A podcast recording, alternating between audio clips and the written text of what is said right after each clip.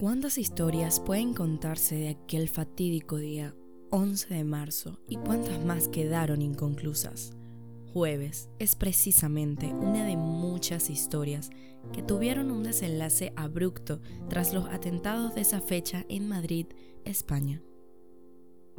Dedicada a las víctimas del terrible acontecimiento e inspirada en los restos del diario de una pasajera, donde la entrada del día estaba sin terminar la canción cuenta la historia de una chica que toma diariamente el tren y se enamora de un chico. El 11 de marzo se decide dirigirle la palabra y se da cuenta que la atracción es mutua. Jueves termina con la demoledora frase, y yo te regalo el último soplo de mi corazón. Fue estrenada más de cuatro años después de los atentados. Jueves es una canción de amor sobre la que nunca hubiéramos querido escribir es una canción especial, pero quizá la más especial de toda nuestra carrera. Es una de las pequeñas grandes historias que demasiadas veces las estadísticas terminan eclipsando. Por una vez y durante apenas cinco minutos de música, aquel 11 de marzo de 2004 vuelve a ser sencillamente jueves. Bienvenidos al primer episodio del podcast Historia por Efecto. Estaremos hablando un poco sobre esta banda llamada La Oreja de Van Gogh, de la cual debemos admitir que somos muy fans. La Oreja de Van Gogh es uno de los grupos con más trayectorias y mayores éxitos del panorama musical español. Llevan en los escenarios 24 años y es una banda que supo renacer de sus cenizas tras la marcha de Amaya Montero en 2007. A día de hoy siguen llenando conciertos y arrasando con sus discos. El último que sacaron fue Un susurro en la tormenta, hace apenas un año. Tantos años en los escenarios traen consigo un montón de anécdotas e historias que hoy te contamos. Así es, ¿sabías que Paulina Rubio debe su gran éxito a la oreja de Van Gogh? Ya que ni una sola palabra, uno de los temas más emblemáticos de la cantante mexicana Paulina Rubio, es obra de Xavi San Martín, el compositor de La Oreja. La canción surgió a partir de un demo titulado Ni versos ni miradas para el disco El viaje de Cooperpot. Este tema fue rechazado por Amaya Montero, quien consideraba que el disco ya estaba completo, así que reescrito como ni una sola palabra fue ofrecido a Paulina Rubio en 2006 por el propio Xavi San Martín. Muñeca de Trapo fue censurada por satanización de sus letras.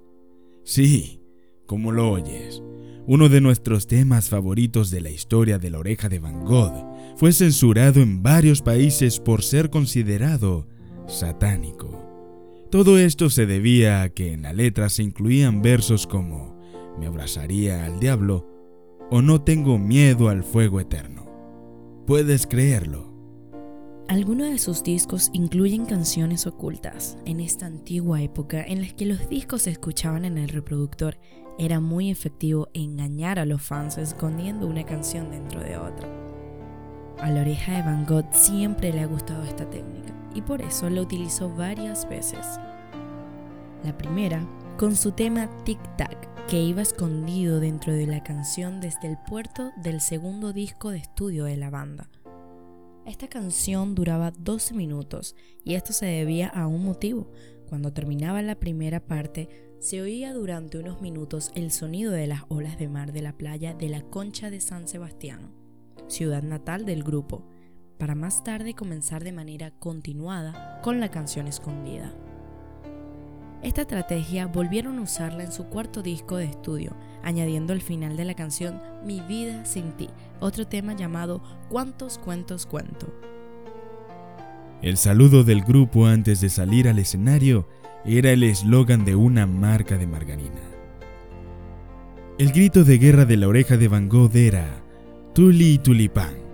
Esta frase era tan importante para ellos que, en el primer disco en solitario de Amaya, la cantante decidió homenajear a sus compañeros con una canción titulada Tulipán, en recuerdo a ese grito de guerra que tantas veces exclamaron antes de comerse al mundo. Un año antes de que Amaya anunciara su marcha, la cantante bromeó en una entrevista con la idea de irse. En una de las entrevistas a las que acudió el grupo, Amaya, en tono de broma y tras una pequeña pelea con Xavi San Martín por equivocarse en unas notas al actuar en directo, dijo algo así como, últimamente lo que más se oye de nosotros es que nos vamos a separar y efectivamente vamos a dar la separación del grupo por culpa de esto que acaba de ocurrir. Unos meses más tarde, en noviembre de 2017, Amaya repetía unas palabras similares, pero en esta ocasión iba en serio y eran definitivas. Los temas Sola y París son la misma canción. Al final de la canción Sola, perteneciente al primer álbum con Leire como vocalista, se puede escuchar durante unos segundos el característico piano de París una de las canciones más emblemáticas de El viaje de Copperpot. Acto seguido, se oye a Leire entonar el primer verso de la canción. Ven, acércate, dando a entender que lo que ha sucedido durante la canción sola es lo que sucede inmediatamente antes de lo que se cuenta en París. Síguenos tanto en nuestras redes sociales como en Spotify. Nos encuentras como Historias por Efecto. Si este episodio te ha gustado, por favor déjanos una valoración de 5 estrellas en tu plataforma de podcast favorita. Somos Carmen Fernández y Edwin Nieres. Y esto fue la historia detrás de Jueves por Historias por Efecto.